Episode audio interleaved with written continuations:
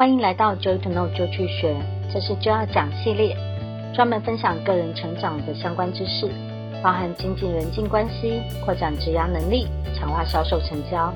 请记得订阅我们的频道哦。今天要跟你分享何时是合适转调职务的时机呢？常常有人会来问我，你觉得我换什么样的工作比较好？我该做跟原本一样的职务吗？我是不是应该趁年轻就要去试试看一些不同的工作内容，来找到我的兴趣呢？还是我最好一直做一样的工作，不要随意的换，这样比较好呢？这些状况的解答对也不对。我想最好是我可以用客观来分享一些观点，或许可以帮助到你来做比较正确的决定。在我看来，转换职务唯一要考量的是转到另外一个职务，那下一步该怎么办？你想好了吗？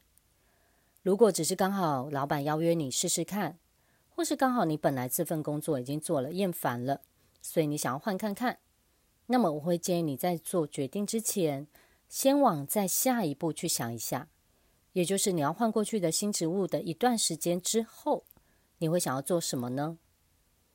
想要在那个新职务继续累积经验往上爬吗？还是反正试过了，那么就回到原来的职务吧？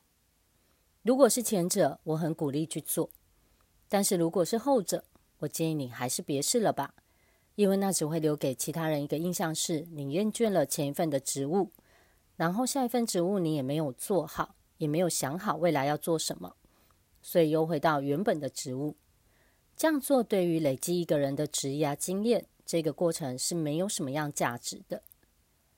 如果你选择了新的职务，在那当下，也已经看好自己的下一步要往哪里去，那么这个职务转换就有价值。